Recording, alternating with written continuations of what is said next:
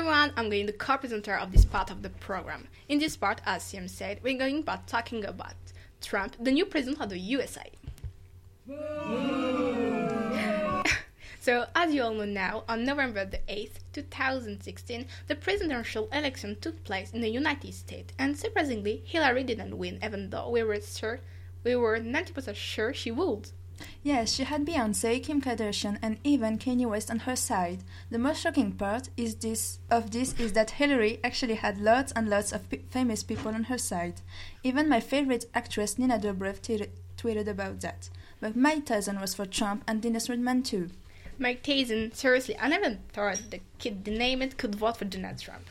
For Dennis Rodman, I'm not surprised. He's so eccentric. Do you have any other other non star names that vote for Trump at the election? Yes, but they're not that famous. I actually barely know them.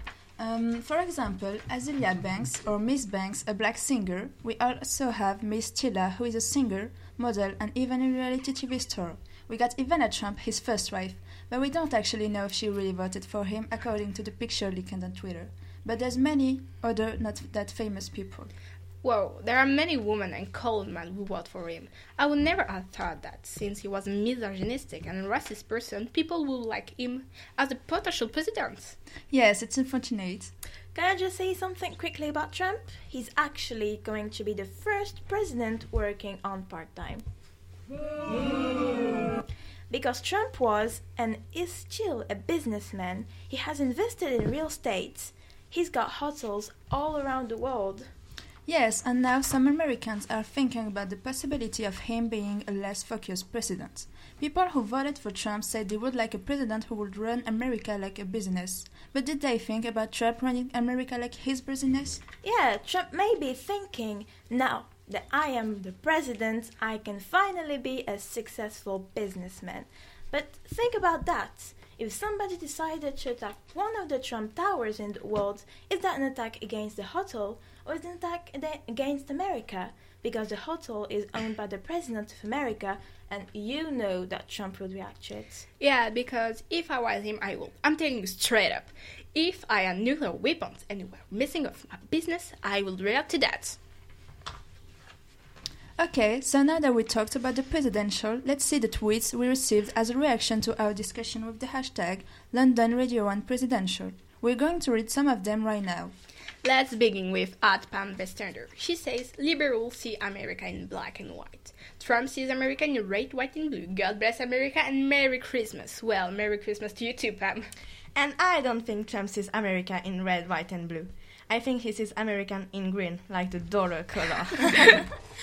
Yeah, I agree he does. The next one is from George Takei. He says that Trump has no idea how to be the president and leader of the free world, so he is going back to his comfort zone. Campaign release. Sad. Very sad, George. I agree. The next tweet is from at Denoa Say. He said, Trump promised he'd take so many jobs. He's not even president yet, and he's lost American 1,000 jobs and charged taxpayers $7 million for it. Shocking. Yeah, and he said he would give penalties to companies that send jobs to Mexico. Eh, I won't even celebrate this as a victory. The last tweet is from at Linda PhD. She said, You need her help, President Trump. You don't even have to ask. We'll be with you every step of the way. I'm grateful to serve. Whoa, there are some rad people out here. Yeah, some people just need an high five in the face with a chair.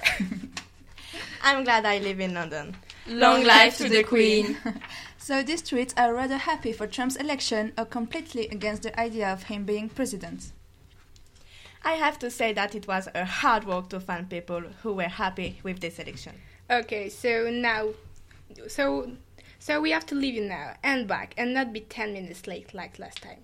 So the first time in history of London, London Radio One, we on time. See you tomorrow at seven p.m. to Seraphim talk about the new movie from Jennifer Lawrence, The Passenger. Bye. Bye.